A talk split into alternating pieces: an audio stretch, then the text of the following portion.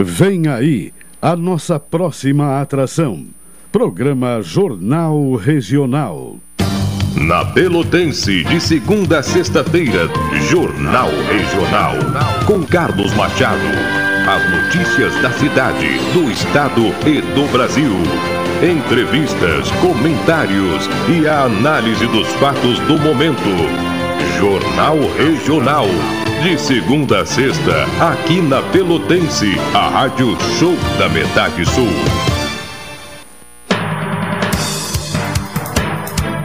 Rádio Pelotense, a mais antiga emissora gaúcha, transmitindo em 10 kW, cobrindo 80 cidades, onde habitam mais de 2 milhões de pessoas, está apresentando o Jornal Regional, que informa, integra e promove eventos e potencialidades da região sul.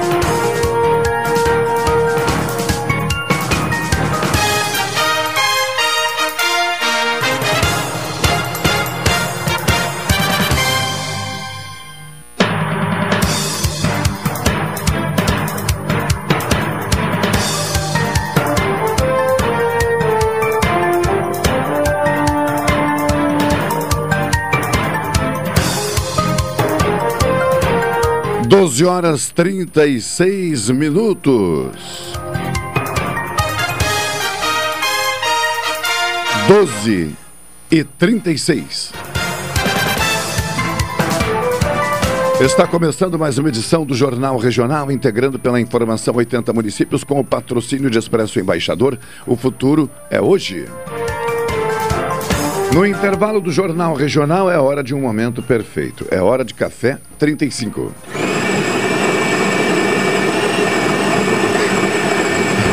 A Coff Store 35 na Avenida República do Líbano, 286 em Pelotas. O telefone é o 30 28 35 35.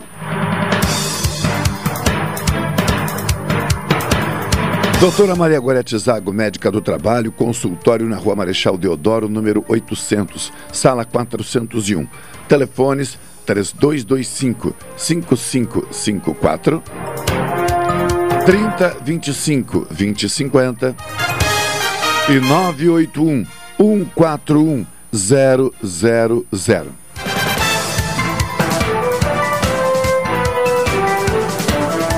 Vamos a mais uma chamada aqui do Cicred para que você não perca a oportunidade de fazer um investimento com muita chance de ganhar o investimento e ganhar com a promoção da Cooperativa de Crédito Sicredi. Vamos lá então.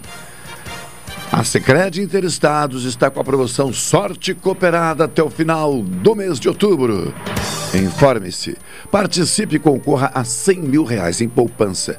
Se você ainda não é associado, descubra os benefícios de pertencer a uma cooperativa de crédito do Sicredi. Não esqueça, promoção Sorte Cooperada Sicredi Interestados. Na reta final, você concorre a prêmio em poupança. Assim fica mais fácil realizar os seus sonhos. Sicredi, aqui o seu dinheiro rende um mundo melhor. 12 horas 38 minutos, 12 e 38.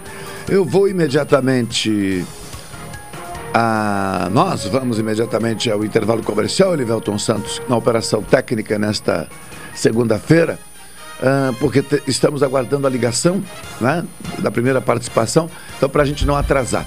Em seguida, de volta.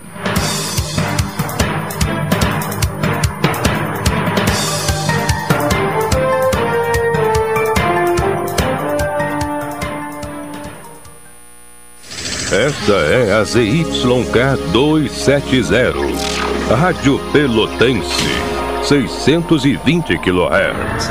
Música, esporte e notícia. Rádio Pelotense, 10 kW, a mais antiga emissora gaúcha. A Rádio Show da Metade Sul. Aqui no Cicred, a gente se identifica com a Semana Farroupilha e com as tradições do povo gaúcho. Mais do que isso, a gente acredita e trabalha pela prosperidade desta terra. Por isso, estamos presentes em cada canto desse Rio Grande, construindo juntos a história e o futuro do nosso estado. Uma homenagem do Cicred a todos os gaúchos neste 20 de setembro. Cicred, gente que coopera, cresce. Café 35 em todo lugar. Forte marcante o cheirinho no ar. Café 35 em todo lugar. Forte marcante como a história do Rio Grande.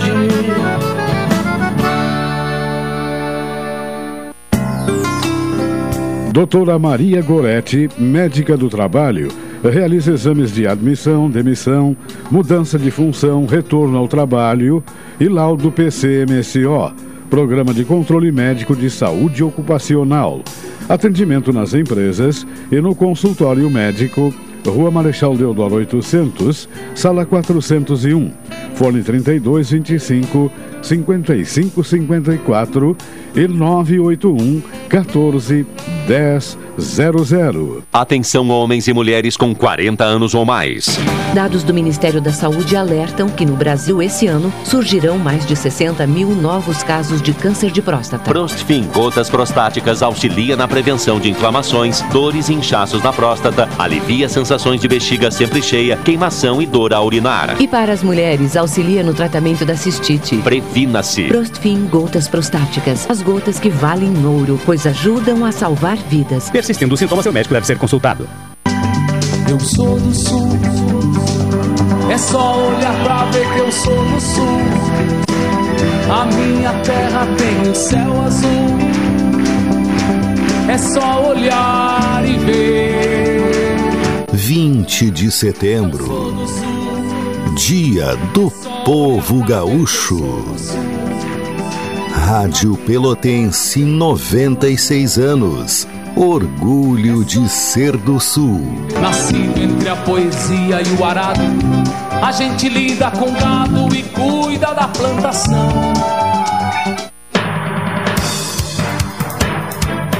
Rádio Pelotense, a mais antiga emissora gaúcha, transmitindo em 10 kW, cobrindo 80 cidades, onde habitam mais de 2 milhões de pessoas, está apresentando o Jornal Regional, que informa, integra e promove eventos e potencialidades da região sul.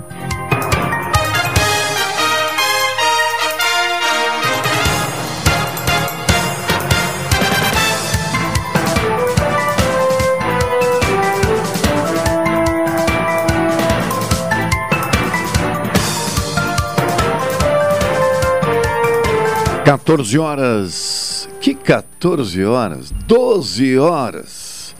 Será que é o nível elevado de chuva? Pode ser, né? Vamos novamente então. 12 horas 43 minutos. Estamos na segunda-feira, 20 de setembro de 2021. Uh, temperatura do ar na marca dos 19,6 graus centígrados, umidade relativa do ar em 95%, a pressão atmosférica em 1008 milibares. Vento, neste momento, né? Norte, com velocidade de até 11 quilômetros horários. Nascer do sol ocorreu às 6 horas e 21 minutos. E o pôr do sol está previsto para as 18 horas e 25 minutos desta segunda-feira, 20 de setembro. Na operação técnica, Elivelton Santos.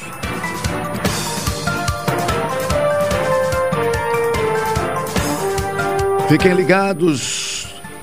Estamos aguardando a qualquer momento aqui a...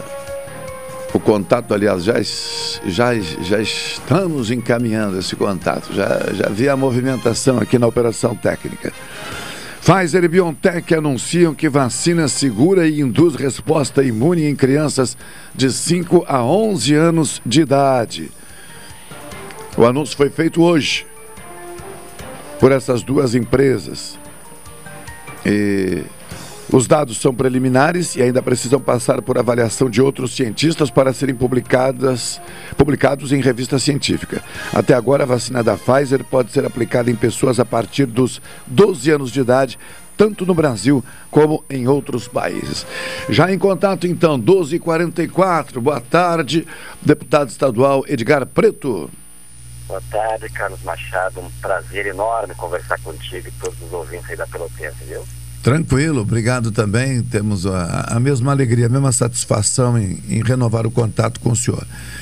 Primeiramente, cumprimentá-lo, assim como fazemos é, com, os, com os demais, fizemos e fazemos com os demais, pela sua pela indicação do seu nome, né, a, a candidatura ao Palácio Piratini pelo Partido dos Trabalhadores.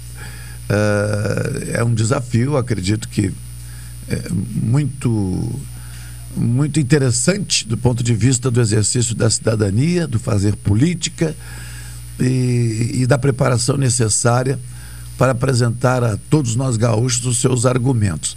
Então, a partir disso, eu pergunto: como é que o senhor, pessoalmente, na caminhada política, é, está vivendo esse momento desde a indicação, deputado?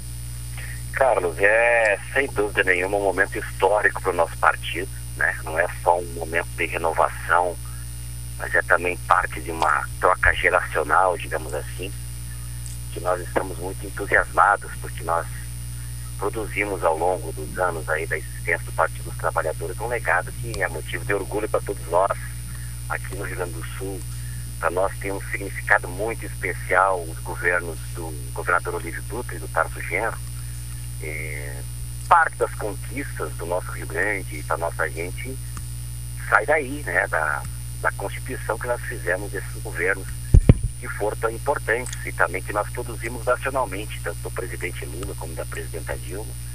E claro que a gente não se incomoda de forma alguma em dizer que nós também cometemos erros, né? Porque afinal de contas foram governos, somos um partido constituído de gente, de pessoas passivas de erro, não é? É, mas temos muito orgulho do legado que nós produzimos e que interferiu positivamente na vida das pessoas. Então, dessa forma, para esse amigo que vos fala, Carlos, é uma honra enorme ser escolhido pelo Partido dos Trabalhadores, fruto de um debate amplo, um debate transparente e muito coletivo que nós fizemos ao longo desse último período. Não foi do acaso, não foi do nada que saiu essa nossa indicação, viu, Carlos? Foi fruto do entendimento do conjunto das nossas bancadas, dos deputados e deputadas estaduais e federais, dos nossos ouvintes aí da Pelotense saber, a bancada do Partido dos Trabalhadores, pela quinta vez consecutiva, é a maior bancada aqui no Parlamento Gaúcho. Somos a maior bancada na Câmara Federal. Aqui no Rio Grande do Sul temos a honra de contar com a caminhada do senador Paulo Paim, além do caso do Olívio Dutra, e nós fizemos, Carlos, um debate muito intenso, demorado, discuta especialmente com o conjunto da nossa, da nossa militância, né, da, da nossa base social. Nós fizemos 27 encontros regionais para esse último período para tomarmos essa decisão. Eu participei de todos os encontros, debates demorados, com muita calma, ouvindo nossos prefeitos, prefeitas, vereadores e vereadoras Além dos 27 encontros, nós temos também na vida interna do nosso partido ah, áreas que o PT tem atuação. Nós constituímos também setoriais, setoriais da agricultura, setorial das mulheres, setorial da juventude, setorial da cultura, e assim vai, né? Eu passei por todas elas também dialogando. Para além disso, nós fizemos também um debate, um diálogo com setores eh, que não são referenciados no Partido dos Trabalhadores, mas que sempre estiveram próximos ou que estão juntos conosco nesse, nesse período na defesa da democracia, na defesa de uma vida digna do nosso povo brasileiro e gaúcho, com universidades, com institutos federais, com a juventude, com as periferias, é, com empresários, setor da indústria, quem ao longo dos anos construiu conosco uma caminhada próxima, nós também dialogamos e estamos dialogando, viu, Carlos? Sim. Então é um momento que eu resumo um símbolo de união, uma soma de ideias, de pensamentos e principalmente de forças, viu, Carlos, para trazer o nosso Rio Grande de volta a cumprir o seu papel. Qual é o papel? Nós queremos um Rio Grande que seja sinônimo de vanguarda, na defesa especialmente do direito do povo gaúcho e, para que não dizer também do povo brasileiro, já que nós constituímos governos que foram muito importantes na vida do nosso povo nacionalmente também. Aliás, o Tarso Genro e o Olívio Dutra atuaram muito fortemente lá no início dos governos do presidente Lula, especialmente, né, ajudaram a construir políticas importantes que ao passar dos anos, mesmo que não tenham eh, os que estão aí momentaneamente no comando nacional, eh, tentam desfazer desse legado que foi tão importante na vida das pessoas. Estou falando aqui, Carlos, do momento em que nós vivemos o pleno emprego no nosso país, no momento em que a nossa economia crescia e passamos a ser a sexta economia do mundo. No momento em que nós erradicamos a fome, que a ONU declarou o Brasil erradicou a fome, acho que para uma nação, para uma nação não tem valor maior do que você poder dizer, o nosso povo não passa mais fome. E hoje, ao contrário do que nós produzimos, é, não, não existe mais políticas que foram importantes. Hoje, somente no Rio Grande do Sul, para os ouvintes, nós temos 1 milhão e 200 mil pessoas abaixo da linha de pobreza, que sobrevivem com, dos, com 275 reais por mês. Somente o ano passado entrou para a linha da pobreza aqui no Rio Grande do Sul 300 mil pessoas. Ao todo são 370 mil famílias gaúchas que sobrevivem com muita dificuldade. Como é que pode, pesados ouvintes, um estado produtor, um estado agrícola, nós temos a comida mais cara aqui, Carlos. Pois a é. cesta básica brasileira, aonde está mais caro é aqui no nosso Rio Grande do Sul. Então muitas e muitas famílias estão tendo dificuldade ou vivem é, angustiadas porque não sabem se no dia seguinte terão o pão para colocar sobre a mesa para os seus filhos. Eu sou inconformado com situação como essa. Sim. Inconformado. Eu não me conformo um Estado que já teve é, a nível nacional um destaque muito positivo na questão da industrialização. Nós hoje temos setores gaúchos, que estão se conformando em mandar boi vivo para fora do nosso país, utilizando as estruturas de portos para mandar madeira e para mandar especialmente boi vivo. Cadê a industrialização? Cadê a indústria do nosso estado? Será que ela não tem importância para a nossa economia, para ficar tão desamparada assim pelo governo do estado? Estão mandando, Carlos, bois, touros, reprodutores pelo preço da carne somente. Toda uma genética que tem um valor, um valor, um valor extraordinário, a genética gaúcha, e brasileiro, mas aqui do nosso estado, que a agropecuária tem uma importância tão grande, mandam reprodutores para fora, vendendo ao preço do boi vivo, sem cobrar nada pela nossa genética. E lá você vai a carne, mas você vai também o couro para a nossa indústria. Então, eu quero um Estado pujante, eu quero um Estado que faça a diferença na vida das pessoas. Nós temos hoje pequenas e microempresas, para os ouvintes, os que representam esse setor 60% do emprego micro, pequenas empresas, trabalhadores informais, MEIs, são responsáveis por quase a metade do nosso PIB e até aqui, em plena crise, aonde 20% dos bares e restaurantes tiveram que fechar suas portas, nós não tivemos uma iniciativa por parte do governo do Estado para parar esse setor. Não para gastar, mas para atuar com políticas diferenciadas como um sinônimo de investimento, já que são esses os grandes geradores de emprego e também da nossa economia. Será que é por acaso, Carlos, que o ano passado o nosso PIB caiu 4,7% e o Paraná caiu 0,9%, Santa Catarina 1,6%. Nós temos um estado diferenciado em termos de estruturas que foram organizadas ao longo desses anos, por muitos governadores, não somente do meu partido. Então é um estado presente na vida das pessoas que nós queremos debater com, com a nossa gente, com o povo gaúcho, com as Sim. regiões. Deputado. que amanhã, concluindo, Carlos, amanhã claro. nós faremos então o lançamento do nosso movimento Rio Grande e presente para toda a sua gente, que é para debater saídas para o nosso Rio Grande do Sul. De, dentro do, do, do, sistema que nós temos, é, nós sabemos que as alianças, muitas vezes, para não dizer é, comumente, são necessárias para dar sustentação ao projeto definido. Uh, e, e, é natural também que, com o passar do tempo, as posições uh, uh, do, dos partidos dentro do cenário político, seja estadual, nacional, enfim, eh, se alteram por circunstâncias. Isso, até aí está dentro de um ambiente de normalidade. Bom, dentro dessa normalidade, no Rio Grande do Sul, por exemplo, alguns, part alguns partidos já indicam alianças por afinidades uh, uh, do momento. Uh, qual é o leque de possibilidade de diálogo do Partido dos Trabalhadores no Rio Grande do Sul, observando aqueles campos que tradicionais foram, tradicionalmente foram parceiros, mas a possibilidade de buscar algum que não tenha sido até aqui um, um, parceiro na caminhada para obter o governo do Estado? Carlos, a nossa a indicação do Partido dos Trabalhadores ao nosso nome é justamente para buscar essa frente. Né?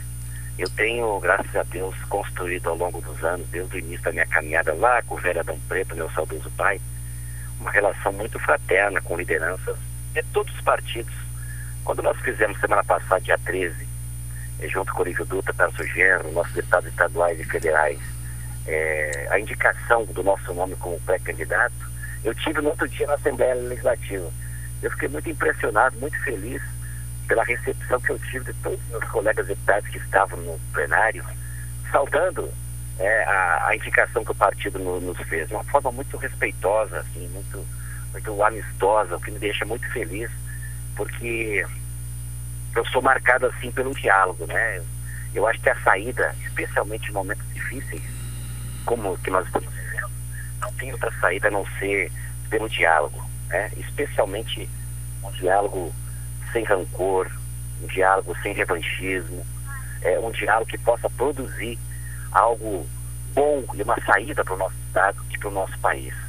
É, e, nós já conversamos, o Partido dos Trabalhadores aqui no Rio do Sul, a nossa executiva, já conversou com o PT, com o PSB, com o PSOL, é, com outros partidos desse campo democrático. Eu mesmo, delegado pelo PT, é, conversei individualmente com muitas lideranças desses partidos antes, inclusive, do PT tomar essa, essa iniciativa da indicação da nossa pré-candidatura, justamente para informá-los dos movimentos que nós estamos fazendo, como eu te falei no início, é feito com muita transparência a nossa caminhada. Né?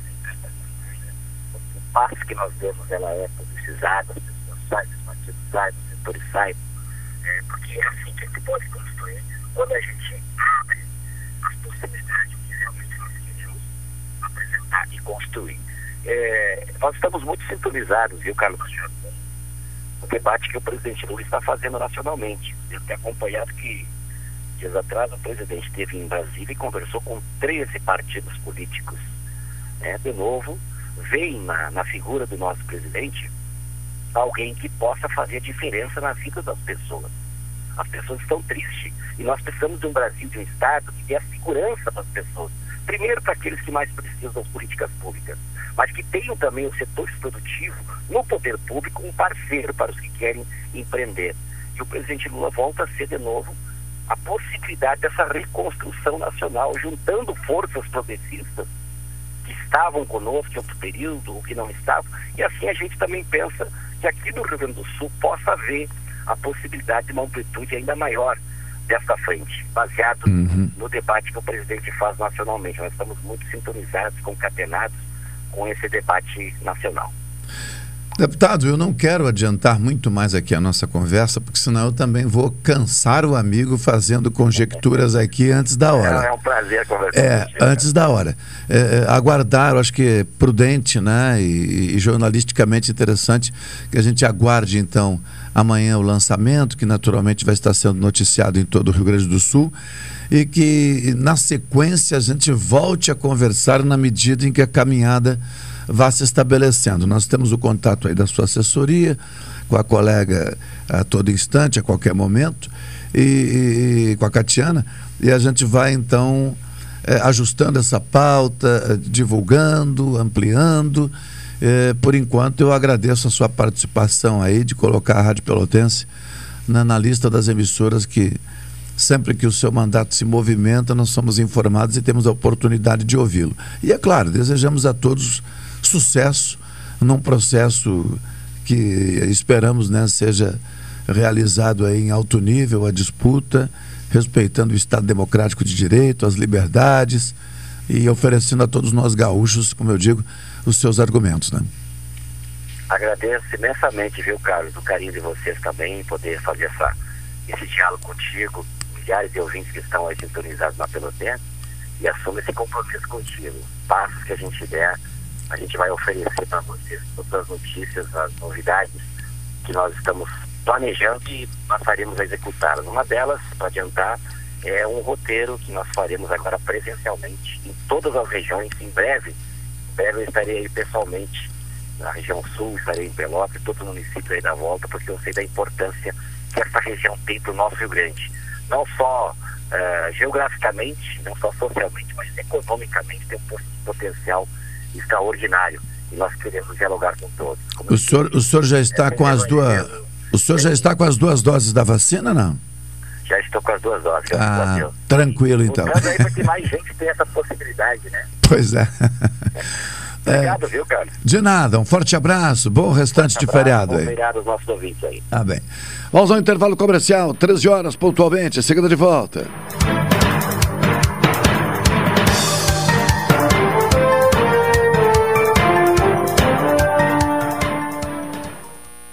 Esta é a ZYK 270, Rádio Pelotense, 620 kHz.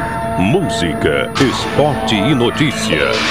Rádio Pelotense, 10 kW, a mais antiga emissora gaúcha. A Rádio Show da Metade Sul. Aqui no Sicredi, a gente se identifica com a Semana Farroupilha e com as tradições do povo gaúcho. Mais do que isso, a gente acredita e trabalha pela prosperidade desta terra. Por isso, estamos presentes em cada canto desse Rio Grande, construindo juntos a história e o futuro do nosso estado. Uma homenagem do Sicredi a todos os gaúchos neste 20 de setembro. Sicredi, gente que coopera cresce. Expresso Embaixador informa que a partir do dia 13 de setembro estarão disponíveis novos horários de ônibus para Pelotas, Rio Grande, Porto Alegre e Piratini. Informações no Instagram arroba Expresso Embaixador ou no site www.expressoembaixador.com.br. Durante a pandemia, o serviço de bordo cortesia está suspenso para a segurança dos passageiros. O transporte de pessoas com necessidades específicas especiais com passe livre valerá na modalidade direto. Os horários estão sujeitos a alterações e o tempo de duração de viagem está sujeito às condições da estrada. Expresso Embaixador. O futuro é hoje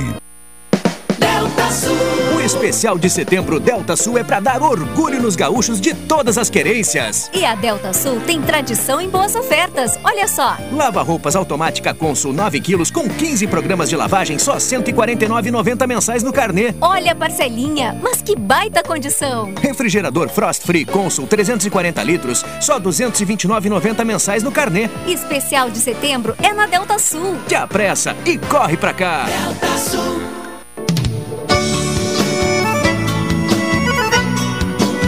Rádio Pelotense apresenta Minuto Farroupilha. Os festejos farroupilhas englobam a totalidade de ações comemorativas ao Dia do Gaúcho, 20 de setembro. Hoje, dia 14 de setembro, o governador Eduardo Leite abrirá a Semana Farroupilha ao receber a chama crioula no Palácio Piratini e acender o candeeiro, iniciando oficialmente os festejos que vão de 14 a 20 de setembro. Nesse período acontecerão apresentações online, desfiles com um número reduzido de cavalarianos e diversas ações culturais, como o concurso literário Festejos Farroupilhas 2021 Caminhos de Anitta. Na ventania rusguenta, branchando a gritos de liberdade. Rádio Pelotense apresentou Minuto Farroupilha. Patrocínio Shopping Pelotas. Tchê, vem para a terceira semana Farroupilha do Shopping Pelotas, de 14 a 20 de setembro e chegada da Chama Crioula no dia 17 às 19 horas. Confira a programação no site shoppingpelotas.com.br. Rádio Pelotense, a mais antiga emissora gaúcha, transmitindo em 10 kW, cobrindo 80 cidades, onde habitam mais de 2 milhões de pessoas, está apresentando o Jornal Regional, que informa, integra e promove eventos e potencialidades da região sul.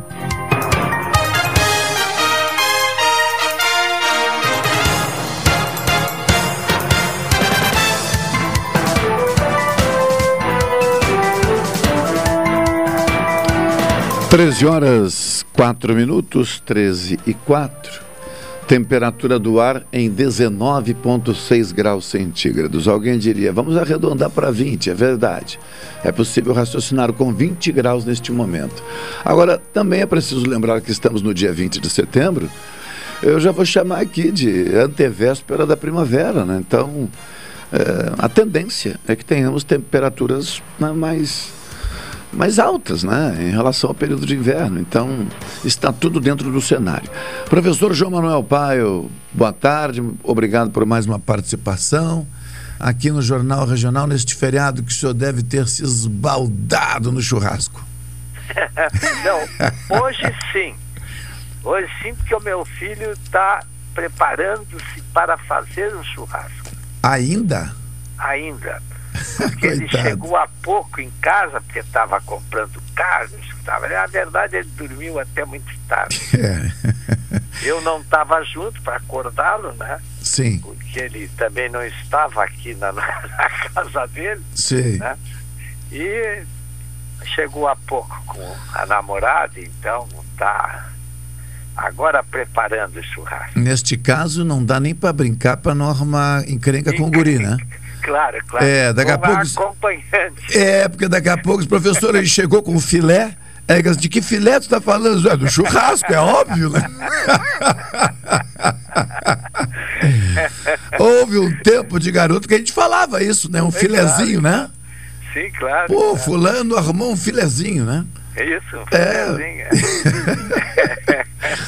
É uma linguagem usual. Sim, né? Mas é, hoje as, as gírias são outras, né? Tá, É, claro. Vai mudando. Mas, professor, primeiramente o 20 de setembro, daqui a pouco, depois de conversar com o senhor, vou conversar com uma professora e pesquisadora Francisca de Jesus sobre o 20 de setembro, no olhar eh, de, de eu vou usar a expressão aqui, qualquer coisa me ajude, no olhar de comunidades eh, negras gaúchas.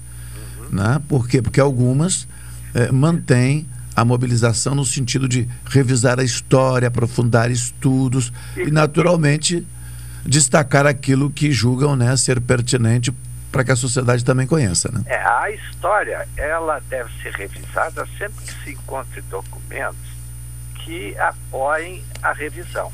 Sim. E no caso da comunidade negra, ela é, essa revisão é muito importante, porque houve uma traição muito grande no Porongo em relação aos negros. Prometeram uma coisa e não cumpriram. E ainda se acertaram com tropas imperiais para que fosse dizimada aqueles grandes guerreiros que ajudaram muito ao Brasil tá, em permanecer dez anos em guerra com o governo central. Então, tem toda a razão de fazer a revisão. Mas, Não, professor, em outro item, aproveitando a sua fala, é, porque, claro, na audiência é, é- é natural que, que, que tenhamos pessoas que, por várias razões, eh, desconhecem ah, um tanto da dessa história e dos últimos acontecimentos e possam estar pensando: não, tudo bem, tá, e tem documento para fazer essa revisão? É bom que se diga que tem e que recentemente. Recentemente, esses documentos foram, digamos assim, revisados, certificados, conferidos e autenticados, né? é, existe até em bibliotecas. Isto. Lá no centro do país, a Biblioteca Nacional né, do Rio de Janeiro, que é uma biblioteca extraordinária, tem documentos que apoiam. Não particularmente eh, que tenha havido uma ideia de matar, mas uma ideia de não cumprir aquilo que haviam prometido. Sim. Entendeu? Já aqui no Rio Grande do Sul, segundo eu soube, mas daqui a pouco eu vou poder conferir isso, é, também foram descobertas correspondências, né? Sim, sim. É, quanto a, a orientação para desarmar, né? Desarmar, aquele grupo sim. de. É, Quando, quando a, a tropa imperial atacou os. tá? E eles estavam desarmados porque os próprios gaúchos, né, os que comandavam os combates, haviam dado ordem para desarmá-los. sob a alegação de que seriam perigosos, É. ou de que eram perigosos armados. Manteriam, manteriam as armas após a guerra É. e passariam a ser perigosos, já que muitos deles eram escravos. Sim. E exímios guerreiros, né? É, que, é, excelentes guerreiros, cavaleiros extraordinários. Isto. Eles, é, mas foram, foram traídos real- realmente pelos que comandavam a, a- os gaúchos né, no combate ao, ao Império. Professor, Foi é, triste, muito triste. é. Uma passagem muito triste em relação a isso. E nós falávamos. ali uma crônica, Sim. acho que foi no sábado, na zero hora, em que trata também de, da questão, porque Porto Alegre nunca foi revolucionária, sempre lutou ao lado das tropas imperiais. O interior do Rio Grande do Sul é que enfrentou as tropas imperiais e chegou a ocupar Porto Alegre, depois conseguiram retirar as tropas ga- gaúchas de lá. Né? Por- Portugal, ó, Portugal, Porto Alegre de fato, ela trabalhou contra a Revolução Farroupilha. E hoje você observa que o, o movimento gauchesco começou em Porto Alegre. Sim, o tradicionalismo, toda. Nacionalismo todo em Porto Alegre. É, Numa cidade que nunca foi parceira dos gaúchos que estavam revoltados. Até porque na bom, eu não vou entrar aí porque eu vou vamos acabar levando o assunto para outro lado, mas em outra ocasião para observar que na origem de Porto Alegre, na verdade, na colonização dessa região, eh, não havia também essa afinidade, né? Era uma relação muito mais, eh, eu diria assim, europeia. É, não E- eram e- e por- ligados muito aos homens do campo. É, justamente, mais para o sul aqui sim. A gente começa a falar já do Pampa, né? Mais gaúcho e coisa. Os fronteiriços foram É, sempre é, a- o gaúcho que revoltou-se contra o império, eles eram pessoas das Campinas e das fronteiras do Rio Grande do Sul. uhum. Até o Professor, Rio Grande do Sul tem uma influência é, relativamente grande uruguaia, né? sim. Porque o parte do Uruguai foi português durante um certo tempo. Como parte interior do Rio Grande do Sul foi espanhola, Sim. pelos jesuítas, que criou os sete povos das missões, enfim, e quando foi criado, aquela, aquele território era espanhol. Então, e- existe o Rio Grande do Sul um caldo, como no Uruguai também. Sim. Porque é, é, é- é interessante que se, se quando a gente visita o Uruguai e tem um pouco mais de intimidade com pessoas de lá, o que que acontece? Se percebe que o Brasil é bem melhor quisto dentro do Uruguai do que os argentinos. Sim, sim. Isso até hoje. Né? Porque eles sempre estiveram sobre o foco da dominação espanhola e não queriam ser Sim. porque queriam independência. né? Isso, então, é, são, são histórias reais que é, nas louvações, enfim, homenagens, enfim, nunca aparece. Mas Uhum. o Rio Grande do Sul ainda precisa muito reescrever a sua história, não só na questão da guerra, como nas questões em relação ao Império, em relação ao vizinho Uruguai. Uhum. vamos dizer, o, os uruguaios entravam no Brasil e saíam, os brasileiros entravam no Uruguai com passagem livre, porque eram considerados quase povos irmãos.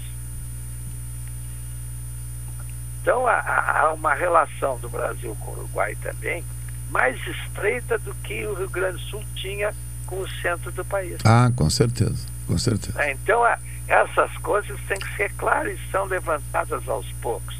Não Sim. pode fazer tudo de uma vez só. É, claro que não. Acaba dando uma confusão danada. É. Professor, mais cinco minutos, mas para ouvi-lo agora sobre a conduta do presidente brasileiro até aqui em Nova York, eh, na véspera aí de mais um evento da, da, da ONU, né? O evento anual. procedimento brasileiro, porque o Brasil tem direito de ser Isto.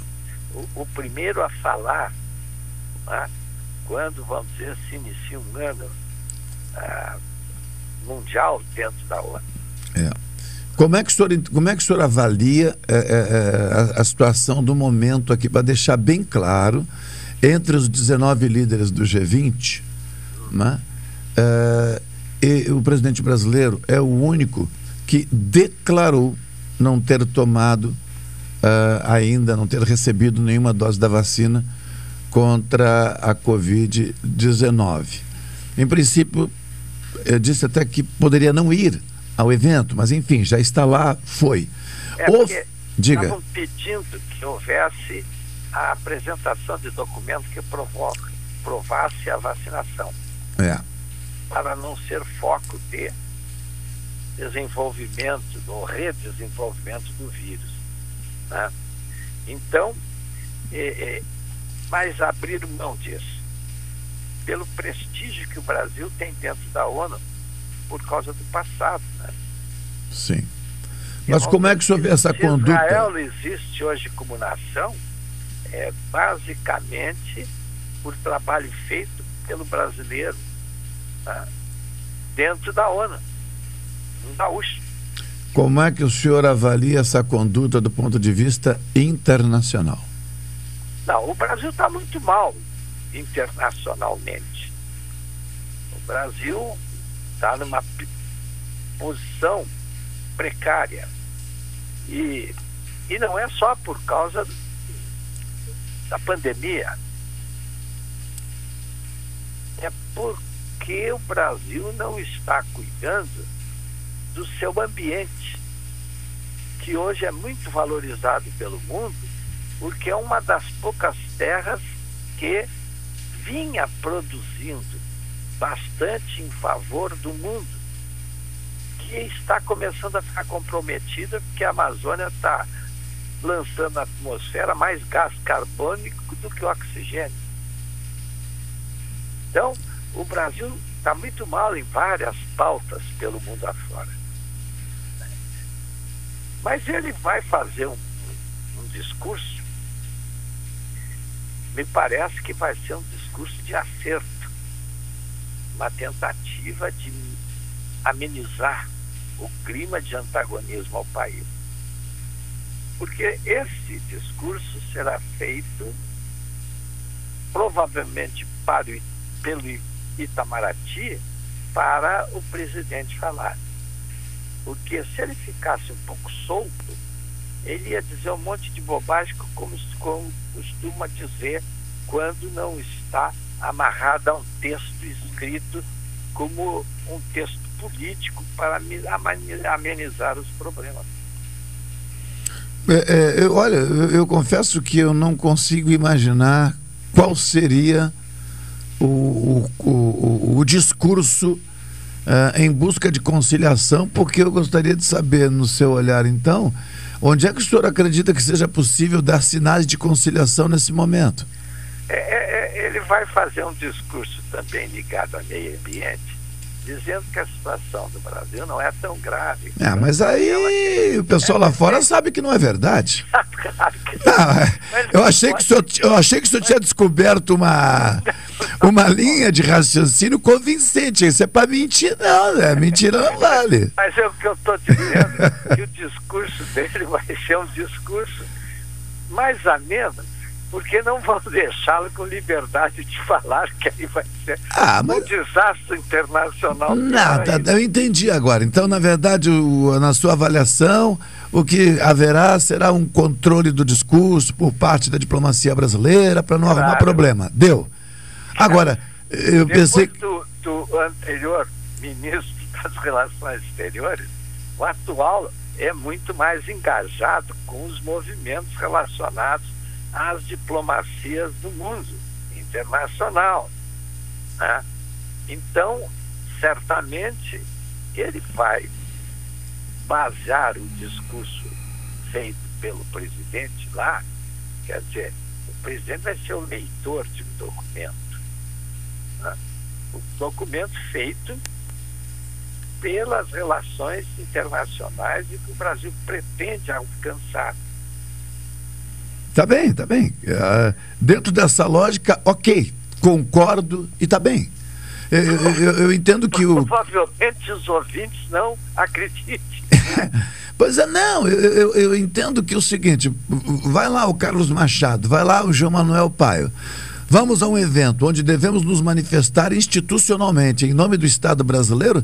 É tranquilo, eu, eu aplaudo. Claro, eu, eu, eu aplaudo o representante que chama diplomacia e diz: olha, preparem um discurso para mim na linha tal, tal, tal. Perfeito, perfeito. Está usando as ferramentas disponíveis e necessárias. que todos os presidentes Deveriam utilizar.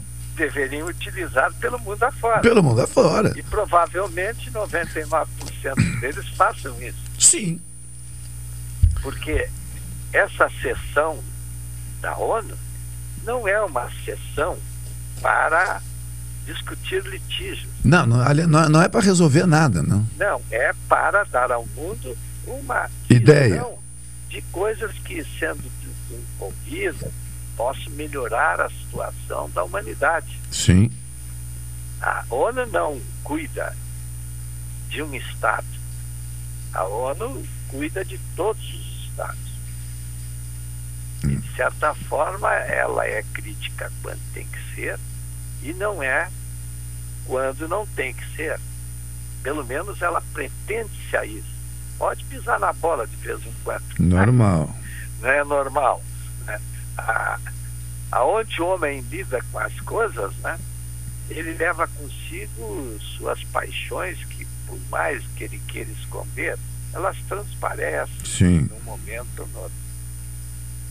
É, mas aí tá, aí tá dentro do. eh, estaria dentro da normalidade. O importante é segurar realmente o ímpeto do presidente para não complicar mais a nossa imagem internacional, né? Haver burragia É, arrogante e burra é. do nosso presidente. Professor, vá lá porque o garoto de- pode estar enredado com o filezinho e Não, o churrasco tá- não vai sair. Ele está começando a fazer o fogo. Meu Deus. Olha, que Deus o ajude. Ele e a namorada estão lá. É, que Deus o ajude nesse 20 de setembro. Qualquer coisa liga que a gente manda uma marmita aí. Mas não sei se vai dar certo. Estou aqui na sala olhando os dois lá e de vez em quando sai um beijinho, enfim, pode. Mas estou na esperança que tudo funcione bem, porque ele é um bom assador. Tá bom, eu vou continuar desejando boa sorte. Qualquer coisa liga que a gente envia a marmita. Forte abraço. Um grande abraço, viu? 13 e 22, Elivelton Santos, ao intervalo comercial.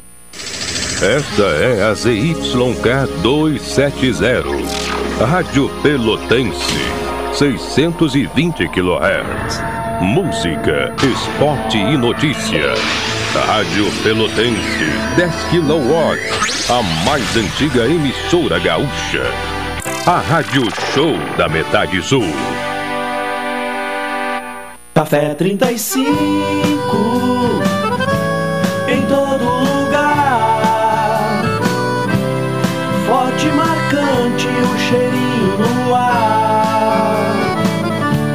Café 35 em todo lugar. Forte e marcante como a história do Rio Grande.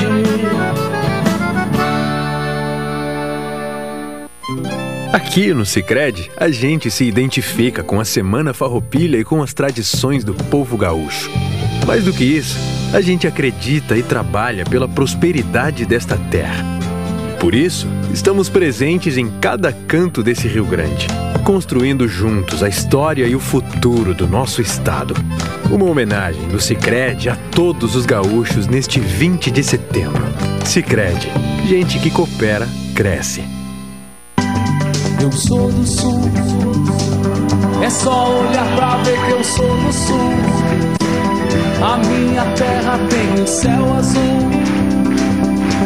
É só olhar e ver. 20 de setembro. Dia do Povo Gaúcho.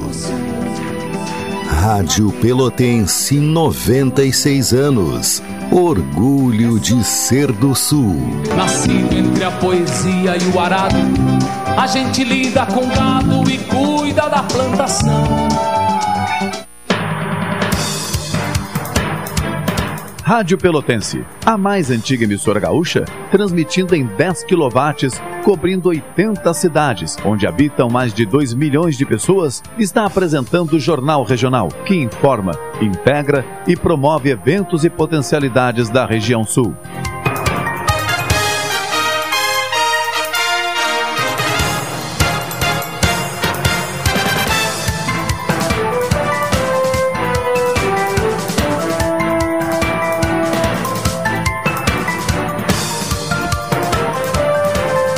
Treze horas 25 minutos, 13 e 25 chove lá fora, né? Estamos aí na antivéspera da primavera, então é isso que temos. Esse é o nosso clima, nenhuma novidade. Elivelton Santos na operação técnica sinaliza que o contato já está feito, então vamos recepcionar aqui a nossa. Vou chamá-la já de nossa querida colaboradora da Rádio Pelotense do Jornal Regional, professora pesquisadora Francisca de Jesus, ou Francisca Jesus. Ah, me atrapalhei. Boa tarde, quem não sabe pergunta. Boa tarde, boa tarde. É Fran... Francisca Jesus. Ah, correto. Eu, eu- algo me disse que aquele D estava mal colocado. É. Mas quando eu tirei o D, gerou uma nova dúvida. Vá que tenha o D. Então, é melhor admitir que se perdeu e pergunta de novo. Pronto.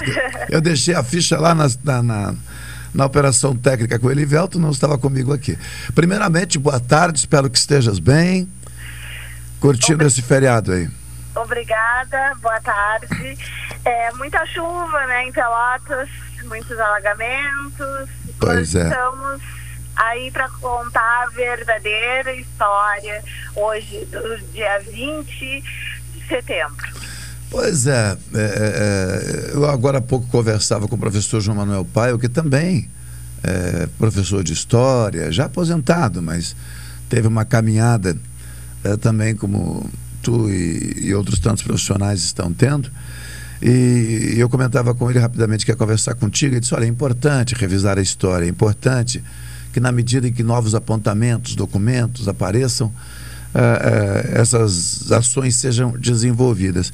Eu até perguntaria: nesse momento, ou ou pela informação que tu tens, qual foi o último documento, o último relato, o último apontamento que dá para dizer que motiva a continuar aprofundando a pesquisa sobre a, a- a história do Rio Grande e a participação da população negra? Olha, nós temos vários pesquisadores, né, e principalmente pesquisadores ligados à luta negra, que fizeram importantes pesquisas e importantes avanços nessa, nessa participação dos negros na Revolução Farroupilha. Nós temos aí o professor doutor eh, eh, Jonas Vargas, que é da UFPEL, e ele fez alguma, ele inclusive tem um livro que fala muito sobre as charqueadas aqui em Pelotas. E isso dá uma dimensão é, enorme do que era essa elite charqueadora e de como esses escravos eram olhados, vistos e como eles participavam da vida, não só aqui de Pelotas, mas de todo o Rio Grande do Sul.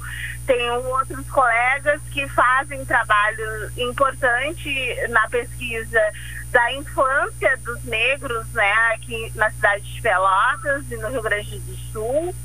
É, o José Rezende é um pesquisador importante. Atualmente ele faz doutorado também na UFPEL e ele faz essa pesquisa também da infância negra, né? E isso é muito importante para a gente ter uma dimensão também uh, muito clara do papel do negro e do que posteriormente foi o papel dele na Revolução Farroupilha.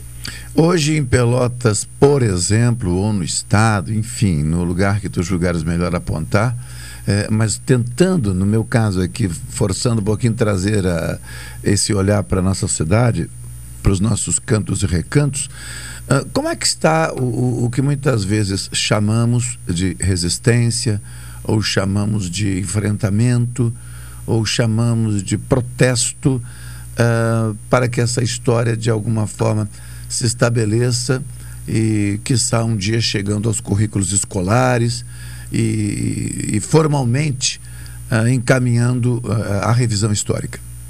Muito importante, Machado, até o teu programa e principalmente hoje a gente falar uh, mais amplamente sobre isso, né?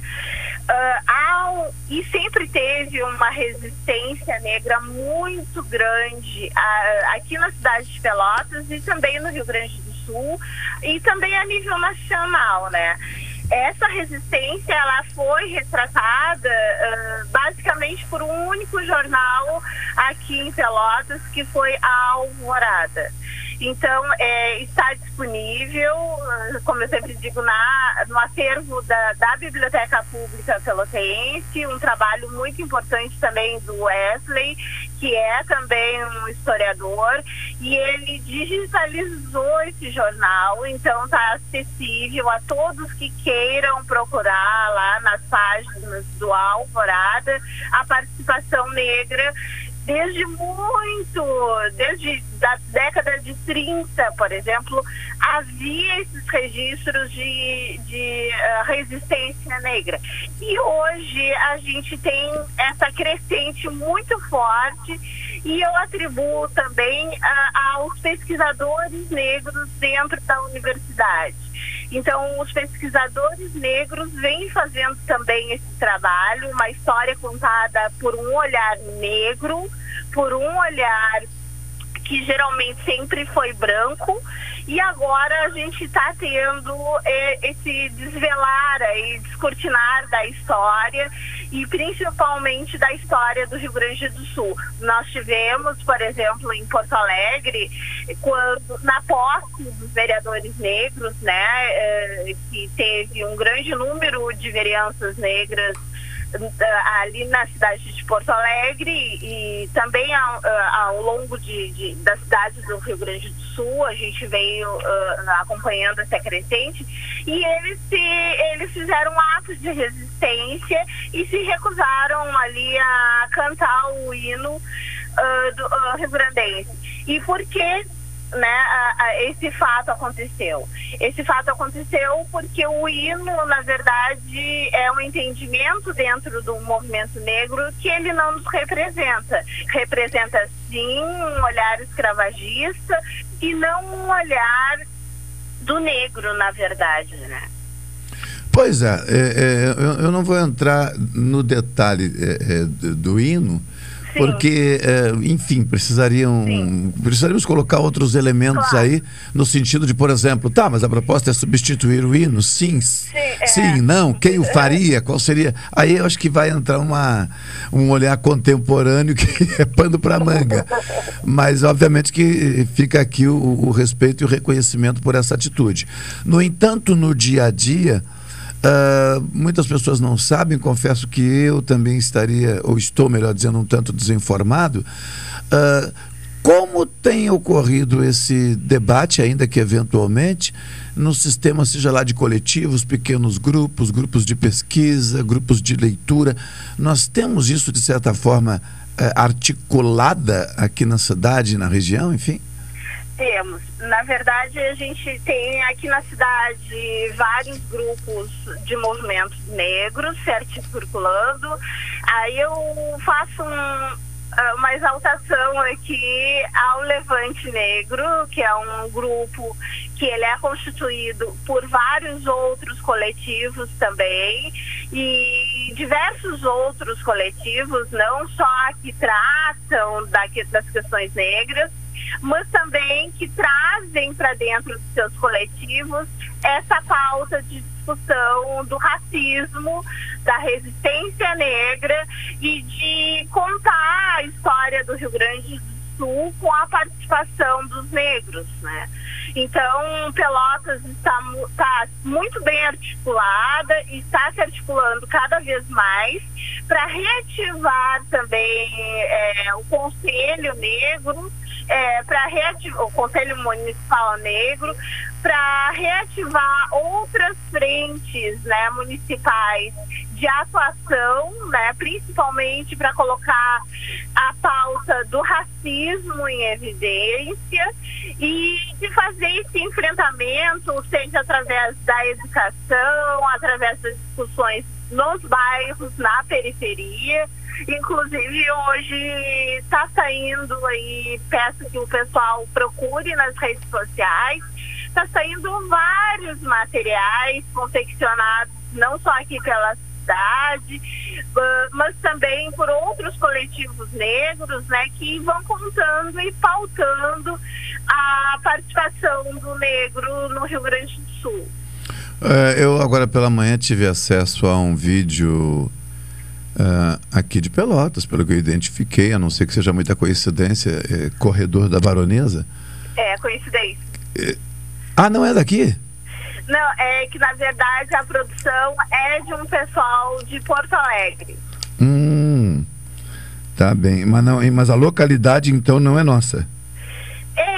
Que eles fazem uh, uma, uma referência, né? Uh, é, tem várias localidades também com esse nome, né? Sim. Então eles, eles fazem essa, essa referência também. E aí a gente puxa pra cá também, porque tem a nossa baron, a baronesa aqui. Pois né? é. Isso. Eu imagino, eu fiquei, eu olhei assim, fiquei na dúvida, eu digo, puxa, tentei encontrar alguma coisa que me desse certeza, mas não consegui. mas a, a produção é de Porto Alegre. Ah, então tá, então perfeito. Francisca, é, bom, eu sempre que precisava incomodar, né? Tu não tens me incomodado, né? É, mas a gente vai costurando esses, esses assuntos, esses temas. E se Deus quiser, em breve a gente vai sentar para conversar, para trocar uma ideia ajustar uma pauta que a gente possa tocar Ai, de bom. forma mais organizada até o final do ano. É, nós estamos aqui também ajustando algumas questões, aguardando a chegada de uma, de uma jovem aprendiz para colaborar na produção, já que a nossa querida Rafaela, que atuava com a gente, acabou o período dela de contrato já, já, não está mais conosco, mas ah. deverá retornar também, não, mas deverá retornar como colaboradora num grupo jovem dentro do ambiente jornalístico. Estamos aqui também fazendo o que a gente consegue fazer, cada um no seu quadrado, né? Claro. Por aí vai, né? Então tá, um forte abraço a ti, a todos que militam nessa causa e que o 20 de setembro continue sendo uma data é, efetivamente de reflexão, né? Isso, é de reflexão e que nos remeta ao dia 14 de novembro, onde foi o massacre de Porongos, né? Que foi aqui pertinho, em Pinheiro Machado. Isso. E que a gente revisite a história, procurem os coletivos negros da sua cidade. Sei que a rádio tem uma abrangência muito grande e esse teu trabalho, Machado, é, é importantíssimo para nós. Me coloco à disposição, como tu bem falou, já sou uma colaboradora aí, uh, autônoma aí do, do programa. Então, me coloco à disposição sempre que precisarem, fazerem novos projetos. Estou aqui à disposição. Forte abraço, bom churrasco. É que no feriado, normalmente, churrasco é mais tarde, né, Francesca? É verdade, aqui é. não vai ter churrasco, mas vamos indo. Não conseguiste uma promoçãozinha sequer? É o preço da carne. Pois né? é, tem que ser promoção. Eu também não tive churrasco hoje, não te preocupa. Muita gente, aliás, lamentavelmente não teve churrasco. É verdade, é, é verdade. Tá bom, bom descanso. Tchau, tchau. Obrigada. Tchau. 13h38, Levelton Santos. Aqui eu vou buscar uma, a informação em rede nacional.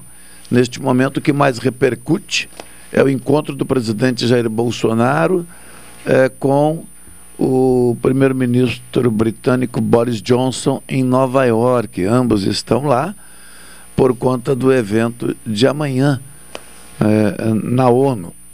Né? Evento esse que nós já destacamos agora há pouco aqui com o professor João Manuel Paio, é importantíssimo, onde o Estado brasileiro tem um reconhecimento, tem o reconhecimento internacional o, e reconhecimento esse por conta do, do, do feito né, histórico é, do Brasil quando colaborou ali na, na eu diria, na organização né, do, do, do Estado ali palestino-israelense por conta daquele conflito que de certa maneira se mantém, mas se mantém dentro de padrões né, razoáveis hoje em dia. Pois bem, é, amanhã nós teremos então a 76ª Assembleia Geral da ONU e o Brasil, é, por essa condição, neste evento anual, é o Estado que faz o discurso de abertura. Na última participação, o presidente Bolsonaro não foi nada bem. Nós esperamos que nessa agora, como também já antecipamos, a diplomacia brasileira se faça uh, uh, uh, efetivamente, né, se faça ser notada, né, efetivamente na preparação do discurso do chefe de Estado brasileiro. São são, por exemplo, autoridades né, mundiais que ali fazem uma série de encaminhamentos na tentativa de é, manter a harmonia no relacionamento é, dos Estados é, membros. Então, essa, este evento tem essa finalidade. Não, não, não decide nada, né? mas encaminha, traz o olhar de cada Estado membro com relação ao presente com vistas ao futuro. Renato Varoto, boa tarde. O senhor já almoçou? Boa tarde, já almocei. Uh, eu até pensei é. em comer uma pizza na calçada. Mas como eu vi que isso é uma, um privilégio do presidente Bolsonaro comer uma pizza na calçada em Nova York, porque foi proibido de entrar no restaurante, eu disse, não, eu não vou me igualar eu vou comer dentro do restaurante como uma pessoa civilizada e vacinada. Então, é. almocei. Eu não sei o senhor se comeu pizza na calçada, mas. Não, é, eu, tu sabes que por mais que possa parecer a algumas pessoas demagogia ou ironia por alguma intenção maldosa de crítica, Uh, Renato Varoto, dane-se. Aqui a gente não tem como não se expor de vez em quando, ou na maioria das vezes se expor sim. É, eu tenho uma certa chateação. Em alguns momentos entristece noticiar a, a conduta do presidente brasileiro dessa maneira.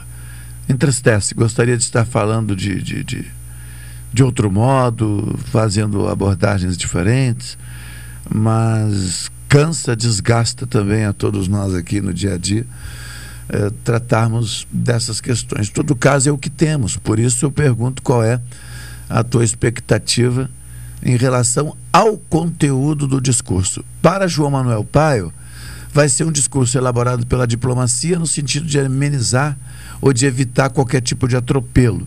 Pergunto o que, é que tu pensa a respeito. Bom, só para concluir o que eu estava falando, eu lamento que um general, que foi o general Ramos, tenha uh, dito que o almoço do presidente foi um almoço de luxo para uma pessoa simples. Isto sim é deboche com os brasileiros. Uh, foi, é muito diferente de ser proibido de, to, de ser simples, né? É, eu, por exemplo, acho chiquérrimo, já, já volto para o teu assunto, comer um cachorro quente na Champs-Élysées. Não posso, mas o fato de comer um cachorro quente na Champs-Élysées, em Paris, não quer dizer que eu seja simples. Sim. isso, é, isso é muito ridículo. Eu acredito que o discurso dele vai, vai ser um, um equilíbrio, um equilíbrio de fazer uma uma colocação de que o Brasil atingiu tanto por cento de vacinados, enfim, que a pandemia está assim, uh, sobre controle, que embora as críticas tudo isso, eu acredito que ele vai fazer um oba-oba sobre o seu governo.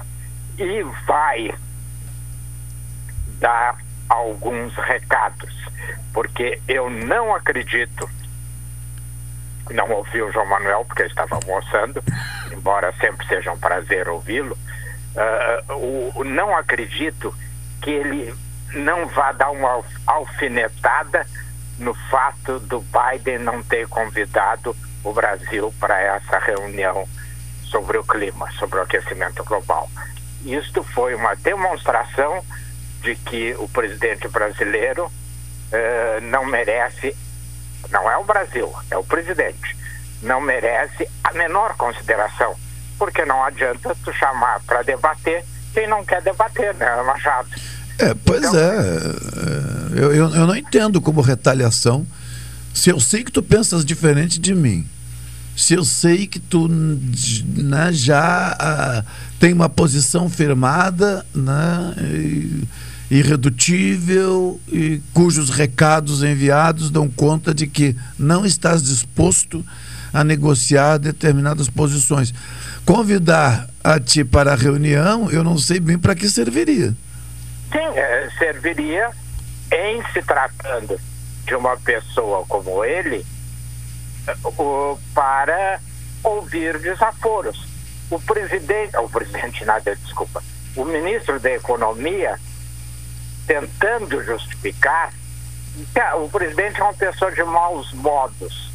Ora, para um pouquinho. Se tu me convida para ir na tua casa, Machado, eu não vou chegar batendo na porta. Ah, não, o Varuto é uma pessoa mal educada, mas isso não me dá o direito de usar a minha falta de educação contra terceiros. Eu cruzo dentro da minha casa. Então, se ele convidasse o Bolsonaro, ele corria o risco de ouvir um monte de barbaridades e ou engolir ou ter que responder e criar uma crise diplomática. Então, pelo menos ele criou esta forma que é um pouco diplomática, mas como não foram todos convidados, foi só a Argentina e o México, ficou assim, era um número pequeno, poderia até alegar que era os países que tinham algum problema pontual, né? mas eu, voltando à questão inicial, não espero um discurso paz e amor, mas não imagino que ele vai fazer um discurso beligerante como ele fez da primeira vez. É. Seria, seria muita burrice nesse momento. E eu tenho, já disse isso várias vezes, eu acho ele um grosso, um mal educado, mas para burro ele não serve.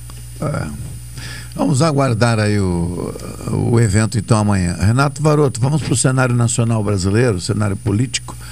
Uh, eu vou colocar de uma forma já né, é, é, é, provocante. Como é que tu avalia uh, a possível repercussão caso seja não apenas confirmado, mas mais do que confirmado, é, se transforme em notícia no sentido de, de reforço, é, o apoio, eu vou dizer assim, que poderá receber Eduardo Leite de Aécio Neves para conquistar votos na Convenção Nacional do PSDB rumo à presidência da República? Bom, eu acho que há dois pontos uh, importantes. Primeiro, uh, tem que, uh, a considerar que a bancada mineira, tanto do Senado quanto da Câmara, havia, a semana passada, demonstrado apoio a Eduardo Leite. Quando fizeram o convite a cinco, seis meses atrás, quem capitaneou isso aí foram os parlamentares mineiros. Então, Aécio Neves só podia seguir esse caminho. Agora, no meu entendimento, para Eduardo Leite, para Eduardo Leite, seria preferível que ele ficasse calado. Porque não soma. O que poderia somar, que era Minas Gerais, já havia se manifestado e dado o seu posicionamento. Então, não, não há nada que venha a, a, a ajudá-lo nesse sentido. Então, eu não vejo nenhuma, nenhuma vantagem. Então, eu não vejo realmente nenhuma vantagem para ele. Mas uh, ele confirma, ou como eu disse, aquilo que a bancada uh, federal já havia manifestado. Pois é, porque nós sabemos que na no dia a dia do fazer política de uma maneira que a mim, inclusive, não agrada, que fique claro, é comum o cidadão aparecer na foto, né, o Varoto, ou sentar à mesa, né? Ah, sim, sim. E depois dizer o seguinte, eu estava te apoiando, Varoto, e agora, como é que fica a minha situação? E o que eu é, é, é imagino é que a raposa Aécio Neves, e quando eu digo raposa, eu não estou dizendo que seja do mal nem do bem, mas a raposa Aécio Neves, aparecendo nessa foto, nesse momento que parece também ser de ascensão de Eduardo, ali adiante vai custar caro, Varoto. Ah, sim, sim, sem dúvida, não. Isso me parece assim bastante claro, porque o, o Aécio não prega prego sem estopa mas, por outro lado, eu não sei, apenas ouvi falar, assim por alto, não tenho esse dado concreto, me parece que depois de São Paulo, o maior número de votos na convenção é de Minas, da convenção do PSDB. Então, isso talvez possa desequilibrar em favor de Eduardo Leite. Mas, por enquanto, eu não vejo nenhuma soma que possa, principalmente depois que o ex-presidente Fernando Henrique abriu o voto em favor de, uh, do governador de São Paulo. O Dória. É, mas é. Eu, eu, eu, agora pela manhã estava lendo alguma coisa, Alvaroto, a impressão que eu fiquei, é impressão mesmo, né? Porque a gente vê tanta coisa. A impressão que eu estou neste momento é de que o Dória não vai nessa corrida até o fim. É, é possível. Porque, porque eu não sei, mas não tô. É. Para ele seria um desastre perder essa convenção. Porque comprometeria, que não é o caso do Eduardo Leite, que, que embora uh, seja jovem, toda uma carreira, tudo isso a gente sabe, mas não é o governador do, do maior estado do Brasil. E isso tem um impacto muito grande. E, e, o Dória ainda tem um problema sério, né? que é o Rio Grande do Sul, não, o governador Eduardo Leite não tem, que é Geraldo Alckmin como candidato a governador pela oposição. Sim. Né? Então ele ficaria sem condições de concorrer ao Senado sem condições de coisa nenhuma. O Eduardo Leite, eu já disse isso aqui, repito, se perder a convenção, concorre ao Senado com maior tranquilidade. Não tem maiores oposições. E pode lançar o candidato, se ele bem entender, que tudo indica será prefeita de Pelotas, com o presidente da Assembleia de Vice, a chapa inicialmente pensada era o inverso, mas pesquisas internas têm mostrado que daria mais resultado a Paula de governadora e o Gabriel de vice, ao contrário da ideia inicial que era o Gabriel de governador e a Paula de vice. Mas tudo são cogitações e nesse ponto tem-se de admitir. O Eduardo, o governador, sabe jogar e joga muito bem. É um jogador de xadrez nato. É. Varoto, muito obrigado. Tu já almoçou. Hein? não te molha demais nessa chuva. Puxa, não, não, não fala que eu tenho que seguir caminho daqui a pouco aqui. É, Mas- Eu tô indo pra casa, eu não tô em casa, eu tô indo fui almoçar, sair para Não, eu, eu, eu percebi aqui no fundo a gritaria. Aliás, é, com certeza tu não comeste pizza na calçada, mas eu tô achando que também não foi bem dentro do restaurante, Varoto. Não, não, eu já terminei. Eu agora estou na calçada pra, por causa do som.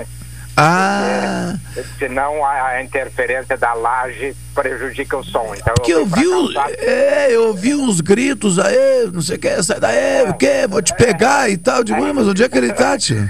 É, tá bem. um abraço. Um abraço. Bom, bom restante de feriado a ti, um forte abraço na dona Do- Noeli. Olha aí, ó. Ó, ó, ó o que eu falei. É, a- é o preço da popularidade. Eu tô. É, serás meu candidato à municipalidade. Ser amigo, ser amigo do Machado tem esse, é- esse problema. É, tá bom. Forte Um abraço. Tchau, tchau. 13h55, chegando para o comando da Super Tarde, Cláudio Silva. Já chegou, Elivelto? Viu chegar? Já? Já está na casa? Ah, bem, a todos, muito obrigado por mais esta edição do Jornal Regional. E Elivelton Santos, muito atento, apresenta essa despedida compatível com a data do nosso Rio Grande. Elivelton Santos, muito obrigado na operação técnica mais uma vez.